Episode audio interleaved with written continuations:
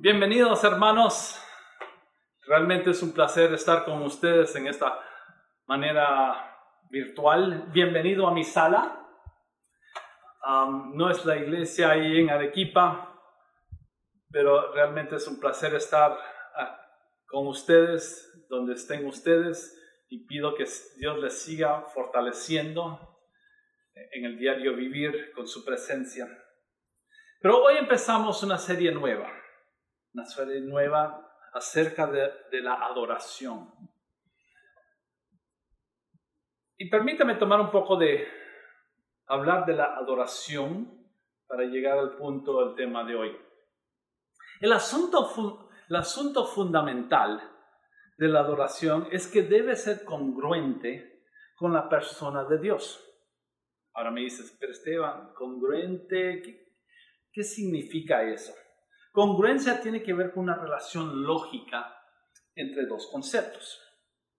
Si Dios es grande, si Dios trasciende nuestra realidad, si su persona es inmesurable, si sus acciones son maravillosas e inesperadas, entonces, por lógica, nuestra adoración a Dios debe reflejar esa realidad, debe reflejar que es grande, debe reflejar la grandeza de su amor, debe reflejar la inmesurable, su, inmesurable naturaleza. Nuestra adoración debe, si puedo ponerlo de esta manera, debe respetar su grandeza. Nuestra adoración debe reflejar la insondable naturaleza de Dios. Ya, te lo pongo en negativo, ¿ok? Nuestra adoración no debe caer en lo trivial, porque Dios no es trivial, ni puede ser sujeto a conceptos simples. Nosotros no entendemos la grandeza de Dios y por eso, si puedo ponerlo así, la adoración debe tener un, cierto, una cierta humildad porque no podemos explicar todo lo que es Dios y también un poco de misterio porque no entendemos su grandeza. Ahora, pensémoslo en el ámbito humano, ¿ok? Pensemos en nuestra relación con nuestro compañero de promoción y nuestra mamá. ¿A quién vamos a obedecer? ¿A nuestro compañero de promoción o a nuestra mamá? Todos aquellos que dijeron a nuestro compañero de promoción tan jalados. No, obviamente, vamos, ¿a quién vamos a obedecer? A nuestra mamá. Porque es, lo respetamos. Nuestra respuesta de obediencia es congruente con la persona que ella es. O sea, al momento que hablamos de adoración, debemos asegurarnos que nuestras acciones de adoración concuerdan y reflejan quién es Dios. Por eso muchos teólogos, aquellos ellos que chancan y leen todo el rato y escriben libros y todo más, ellos ven su trabajo como un acto de adoración. ¿Saben por qué? Porque al estudiar la Biblia intentan describir en palabras humanas la persona de Dios. Y al esclarecer un puntito, otro puntito, nos ayuda a nosotros a entender cómo, quién es Dios y cómo debe ser nuestra adoración. Los conceptos son importantes en la adoración, pero también el que nos lleva al tema de hoy, que es la actitud o el corazón de un adorador. También debemos reconocer que no es solo un concepto, que debemos ser congruente con él, con, con quién es Dios, sino debe nuestra vida y la postura de nuestro corazón debe ser congruente con la persona de Dios. Por eso, hoy en la mañana vamos a usar el Salmo 24 como el texto guía, que, ya nos va a ayudar a entender cuál debe ser la postura de nuestro corazón. Ya, les voy a leer el Salmo 24, del 1 al 10. Del Señor es la tierra y todo cuanto hay en ella, el mundo y cuantos lo habitan, porque Él afirmó sobre los mares, la estableció sobre los ríos. ¿Quién puede subir al monte del Señor? ¿Quién puede estar en su lugar santo? Solo el de manos limpias y corazón puro, el que no adora a ídolos vanos ni jura por dioses falsos. ¿Quién es así o quién es así recibe bendiciones del Señor? Dios su Salvador le hará justicia. Tal es la generación de los que a ti acuden, de los que buscan tu rostro, oh Dios de Jacob. Eleven puertas sus dinteles, levántense puertas antiguas, que va a entrar el Señor de gloria. ¿Quién es este Rey de gloria? El Señor, el fuerte, valiente, el Señor, el valiente guerrero. Eleven puertas sus dinteles, levántense puertas antiguas, que va a entrar el Rey de Gloria. ¿Quién es este Rey de Gloria? Él es el Señor Todopoderoso, Él es el Rey, Él es el Rey de Gloria. Ahora, ese salmo es un poco complejo porque tiene tres párrafos y la conexión entre ellas no es tan clara. Algunos han dicho que este fue el salmo donde cantaron mientras el arca entraba al templo. No sabemos, pero sí es algo muy, muy, muy claro que este salmo es un salmo de adoración y tiene conceptos bien claros de quién es Dios.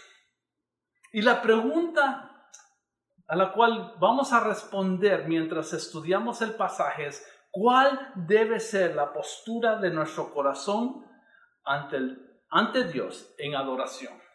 ¿Cuál debe ser la postura de nuestro corazón ante Dios en adoración? Mi labor será explicar el salmo y la imagen de Dios en el salmo y después mostrarnos cuál es la postura que debemos tener como adoradores. En versículos 1 y 2 los primeros dos versículos, apuntan a un corazón sumiso, a un corazón sumiso. La primera frase del pasaje del, del Salmo dice, del Señor es la tierra y todo cuanto hay en ella.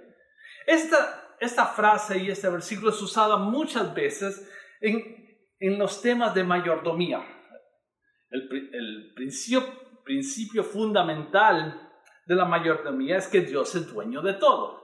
Lo hemos hablado, se ha enseñado en la iglesia y no hay nada y tenemos claro que no hay nada en el mundo que no sea de él. O sea, no hay nada que yo tengo. Yo soy mayordomo de, de él. Pero esta frase va más allá de solo describir a Dios como el dueño, sino que nos ayuda a entender que Dios trasciende trasciende nuestra realidad, trasciende nuestro mundo. En esta frase vemos varios aspectos de Dios. Nos, damos cuenta bien claramente que Él es, Él es creador. La Biblia desde Génesis hasta, Apocalipsis establece el hecho que Dios es el creador y por ser creador también es dueño. Es dueño. Mira lo que dice Isaías 45, 12. Yo hice la tierra y sobre ella formé la humanidad. Mis propias manos extendieron los cielos y di órdenes a sus constelaciones. Aquí vemos que, la, que Él tiene la autoridad. Él muestra su autoridad creando. Su autoridad no es impuesta de afuera, por un acto de violencia o conquista, Dios no vino, ah, este universo nadie, nadie es dueño, ahora yo lo voy a conquistar. No, Él lo formó. La autoridad de Dios viene porque Él fue el creador del mundo y como creador puede hacer y deshacer su propia creación. También vemos que es sustentador. Esa frase reconoce que Dios es sustentador. Ahora, para muchos mm, no pensamos así, pero hace ciento, casi 200 años había una idea muy clara o, muy prevalente que Dios había creado el mundo, le había eh, dado cuerda y lo soltó para que el mundo siguiera su rumbo. Pero la Biblia es clara que es por medio de su palabra que el mundo fue creado y es sostenido.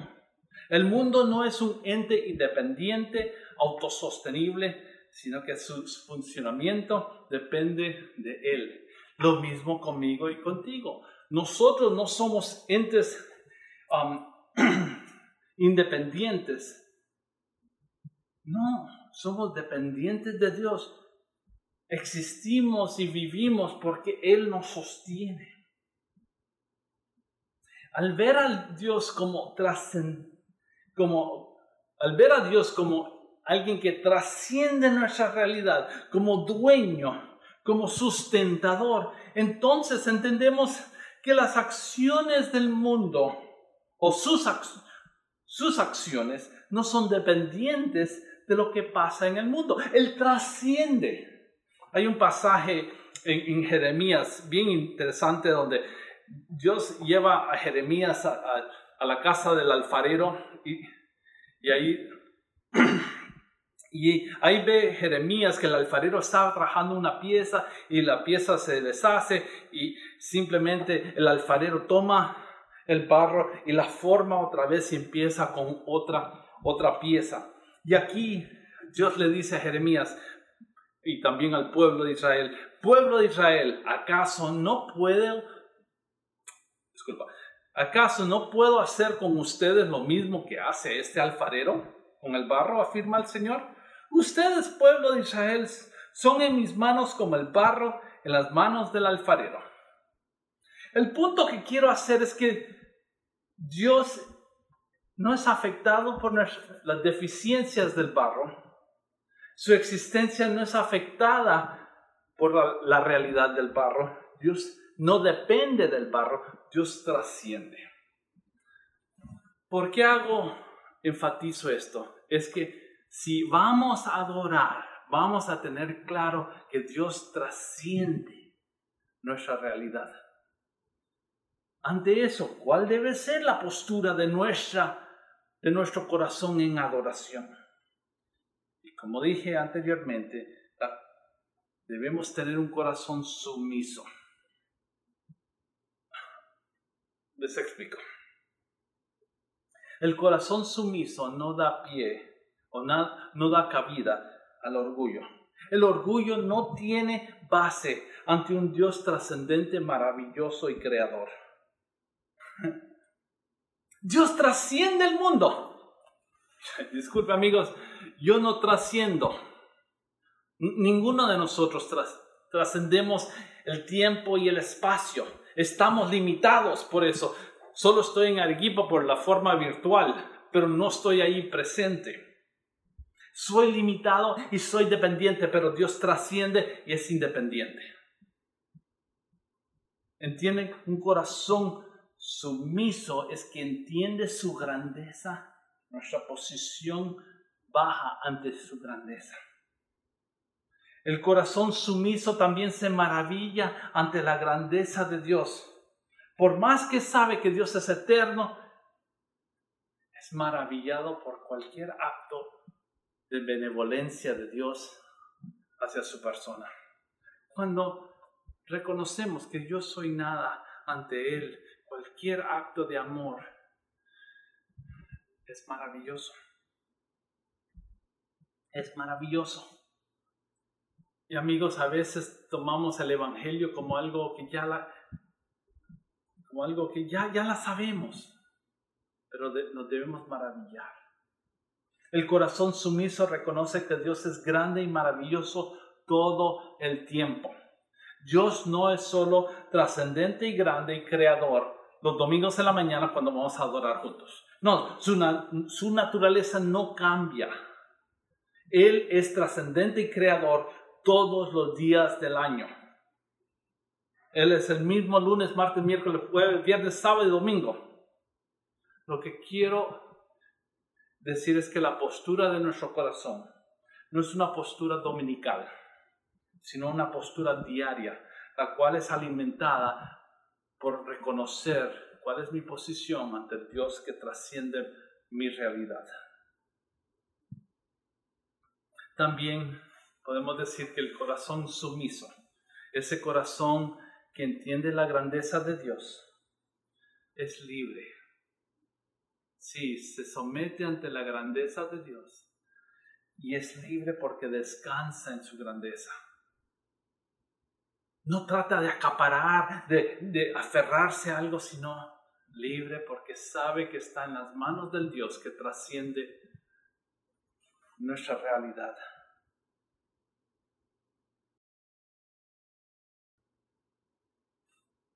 Amigos, la adoración tiene que ser congruente con el Dios que trasciende nuestra realidad. Seguimos con el segundo punto. En los versículos 3 al 6 vemos que la postura de nuestro corazón debe ser una postura de integridad o un corazón íntegro. Y cuando digo esto, es posible que ustedes estén pensando en el concepto moral. Tengo que ser íntegro, no malo, sino bueno. Pero quiero usar esta palabra como la usa Salmo 86, 11. Salmo 86, 11. Y dice, instruyeme Señor en tu camino para conducirme con fidelidad. Dame integridad de corazón para temer tu nombre. Integridad acá tiene que ver con unido, unido, junto, conjunto, no dividido. Lo que, está, lo que quiere decir es que para un adorador la postura de nuestro corazón es tener un corazón unido y completo en las diferentes áreas de la vida. O sea, la postura de un adorador es la misma en la calle como en la iglesia, en el trabajo y en la casa, mientras canta en la iglesia adorando al Señor, pero también cuando hablas con tus compañeros en el trabajo. La postura de nuestro corazón es la misma. Eh, a eso me refiero con un corazón íntegro. Pero regresemos al Salmo para que vean cómo llego a esta conclusión. En el versículo 3, el salmista cambia de enfoque. Ahora si se acuerdan, el versículo 1, 2, Dios trascendía al mundo y dice que de Él es todo. Él lo formó, Él lo, lo puso sobre los mares, sobre los ríos. Él lo estableció. Pero acá, en el versículo 3, nos dice que ¿quién puede subir al monte de, Dios? Otra imagen. Ahora Dios no está fuera del mundo, sino está sobre el monte como un Dios santo. Esta pregunta da la imagen que Dios es exaltado, es santo, escondido en la cima de una montaña. Y está preguntando, ¿quién puede entrar? ¿O cuáles son los requisitos para entrar en la presencia de, de ese Dios santo y puro? La misma pregunta que estamos haciendo nosotros. ¿Cuál es la postura de nuestro corazón como adoradores? Y el salmista responde a esta pregunta diciendo, ah, el que puede entrar y subir al monte del Señor son aquellas personas con manos limpias, corazón puro, que no adora a ídolos ni jura falsedad. Manos limpias se refiere a acciones puras, buenas.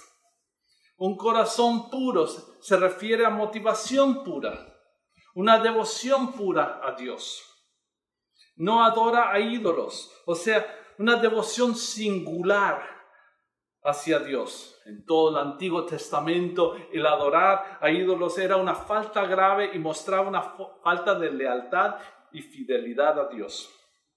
Y no jura falsedad, es aquella persona que se, se relaciona con otros en verdad. Lo interesante de esta lista es que el, salmista intercala aspectos internos y externos. Manos limpias y jurar falsedad son conceptos interpersonales externos.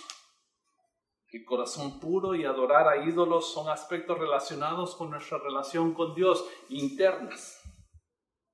U otra manera de ver esta lista es cada uno de esos requisitos apunta un aspecto diferente de nuestra vida. Vemos la parte interna con el corazón puro, motivaciones. La parte externa de manos limpias. Vemos la parte hacia arriba, religiosa si quieres ponerlo de esa manera, de no adorar a ídolos. Y la parte social de no jurar con falsedad. Es por eso que digo que la postura del corazón de un adorador es un corazón íntegro, junto, unido, no dividido. Esta verdad es la que es que la adoración, o mejor dicho, con esta lista vemos que la adoración es un estilo de vida. No es algo que hacemos el domingo. El domingo podemos aparentar tener manos limpias, las lavamos antes de ir a la iglesia. Vivimos en verdad, podemos aparentar eso. Pero es entre lunes y sábado que constatamos que eso es verdad que nuestras manos son limpias. Es de lunes a sábado que constatamos que nuestro corazón es puro y que no juramos con falsedad. No se puede contestar estas preguntas en un momento justo antes de entrar a la iglesia. ¿Se imaginan? Ok, yo me voy a poner en la iglesia en la puerta. ¿Tienes mano limpia? ¿Tienes corazón puro? ¿Tienes, has mentido esta semana? ¿Has adorado a Dios? Si has dicho que sí, te puedo entrar, los demás no entran. No, la, idea es que durante la semana constatamos eso por nuestras acciones.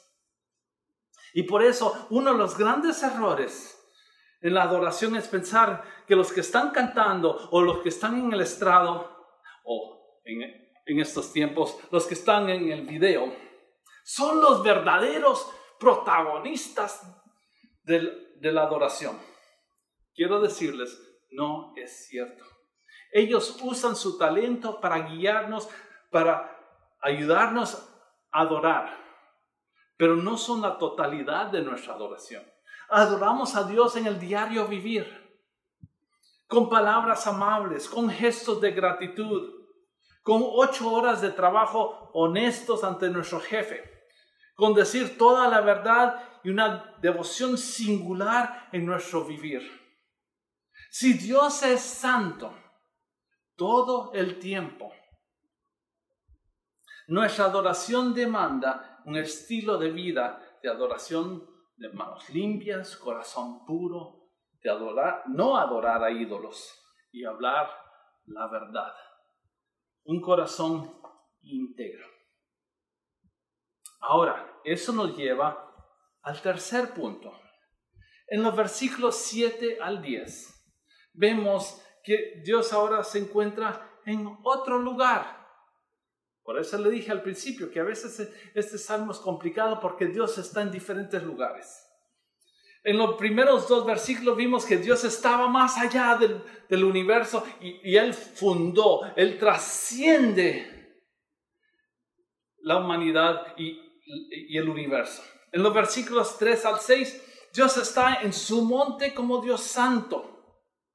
Y en estos últimos versículos, Dios está fuera de la ciudad, marchando hacia ella como un Dios victorioso y Dios guerrero. Mientras el Dios de gloria marcha hacia la ciudad, el salmista grita y desea por todos los medios que la ciudad levante las puertas y que las puertas eleven sus dinteles con un solo propósito, dejar el rey y el Dios de los ejércitos entrar. Ese es su gran deseo. Esta expectativa y el deseo del salmista identifican la otra postura del corazón del adorador. El adorador tiene un corazón expectante. Expectante. Está esperando. Está temblando de, no de ansiedad, sino de expectativa. ¿Cuándo es que el rey vendrá? Analicemos esto más cercanamente. En estos versículos vemos que el salmista se refiere a Dios en varias formas. El rey de gloria, fuerte, valiente, valiente guerrero, todopoderoso. Todos estos enfatizan la autoridad y el carácter del soberano victorioso rey. Ahora, no sé cómo se sienten ustedes cuando hablamos de rey, de repente, o de líderes religiosos, no, no solo religiosos, sino leyes, reyes políticos, y no quiero meterme en la política peruana en este momento, pero nuestras emociones acerca del rey varían dependiendo de nuestra relación con el rey. Si el rey es bueno, es benevolente y bueno con nosotros, entonces, ¿cuáles serán nuestras emociones? Positivas ante el rey. Pero si el rey es malvado y él conquistó y él viene a destruir, nuestras emociones serán negativas. Entonces, debemos hacer la pregunta, ¿por qué es que el salmista está tan emocionado en este pasaje? ¿Sabes por qué? Porque el rey de gloria, el rey soberano, al entrar en su, ciudad, marcará una diferencia positiva en su pueblo. El salmista quiere que el rey entre, porque al entrar el, rey a su ciudad, habrá cambios donde el rey, si lo pongo conceptualmente, donde el rey reina, habrá cambios. Donde Dios está, habrá cambios. Donde reina nuestra, donde Dios reina, nuestra sociedad será transformada. Algo que tenemos que tener muy claro es que vivir bajo el reino de Dios es lo, lo mejor que nos podría pasar es lo mejor que nos podría suceder. Seguirlo, ser sujeto a su reino, es lo mejor que podría pasarnos. Algunos tienen un concepto de Dios, no, el agua fiestas, que, que me pone muchas reglas, pero quiero decirte que el salmista está diciendo, le está diciendo, le está gritando a, los pueblos, abran las puertas porque el rey victorioso entre, porque nosotros lo queremos que entre, porque es lo mejor que nos podría suceder.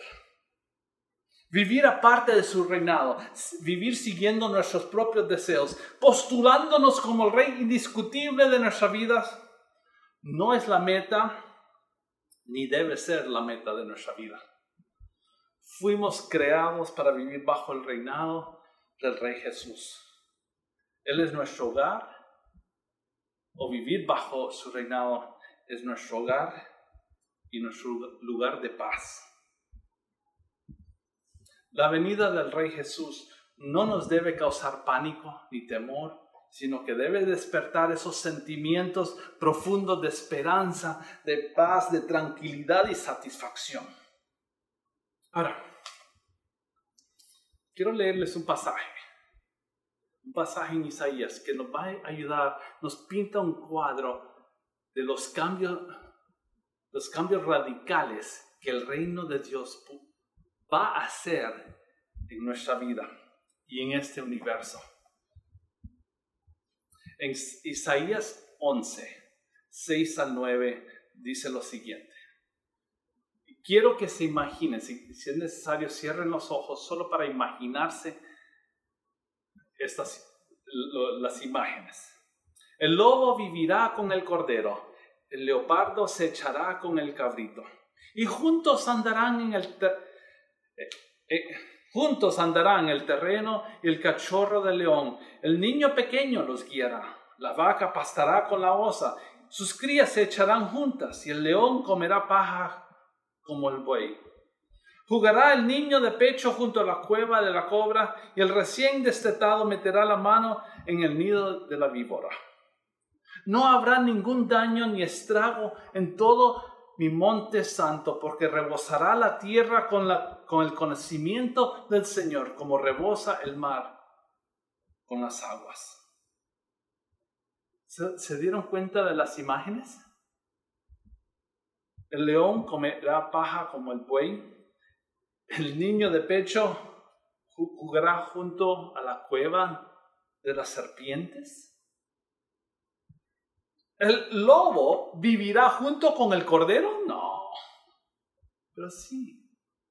El rey, el reinado de Dios va a transformar nuestra sociedad. Ahora entienden por qué el salmista se destapa gritando emocionadísimo por la venida del rey. Abra las puertas porque viene el rey. Es bueno para nosotros. Es el deseo de mi corazón que el rey esté en mi ciudad reinando. Porque solo no puedo y no quiero. Pero sabes, por más emocionado que está el salmista, nosotros tenemos más razón de estar emocionados. Jesús se hizo hombre al sufrir en la cruz y resucitar. El resucitar destruyó la muerte en sí, destruyó todo aquello que busca esclavizar al hombre. Y al salir de la tumba anunció que Él es el rey indiscutible del universo, el rey indiscutible de la humanidad. Y la, la vida, la verdadera vida, se encuentra al caminar en su reinado. En Él hay esperanza, en Él ya no hay condenación, en, Él tenemos una misión de vida que es, es, significativa y vale la pena. En Él tenemos libertad de todo aquello que nos esclaviza, del pasado, de circunstancias traumantes, de la falta de amor. Tenemos libertad. Y el llamado del Rey Jesús es el mismo del salmista. Abra las puertas, levanten los dinteles.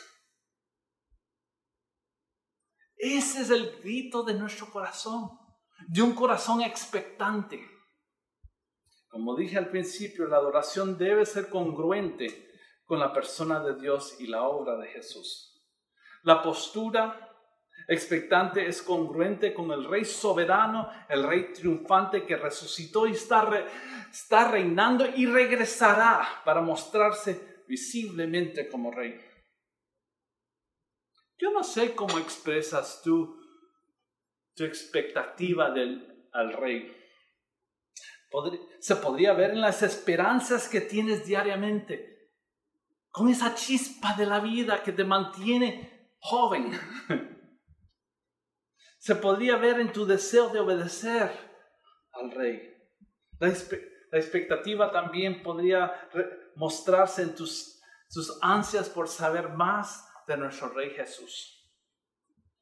Iglesia, no pierdan esa postura de ser expectante ante nuestro Rey. En el Salmo 24, nos pinta a Dios en tres maneras diferentes. En versículo 1 y 2 vemos que Dios trasciende nuestro mundo como creador, dueño y sustentador. ¿Cuál debe ser nuestra postura ante la grandeza de ser sumiso ante Él? En versículos 3 al 6 vemos que Dios es el santo en su monte santo ¿Cuál debe ser la postura de nuestro corazón ante Él? El adorador es llevado a tener un corazón íntegro, completo, porque la santidad de Dios no es momentánea ni temporal, sino es uno que comprende toda la vida. En los versículos 7 al 10 vemos que vemos al Dios triunfante, victorioso, que está marchando hacia la ciudad. ¿Cuál debe ser la postura de nuestro corazón ante Él? El adorador es llevado a tener un corazón expectante ante la venida de su Rey. Amigos, no dejen que las formas y reglas de adoración los limite,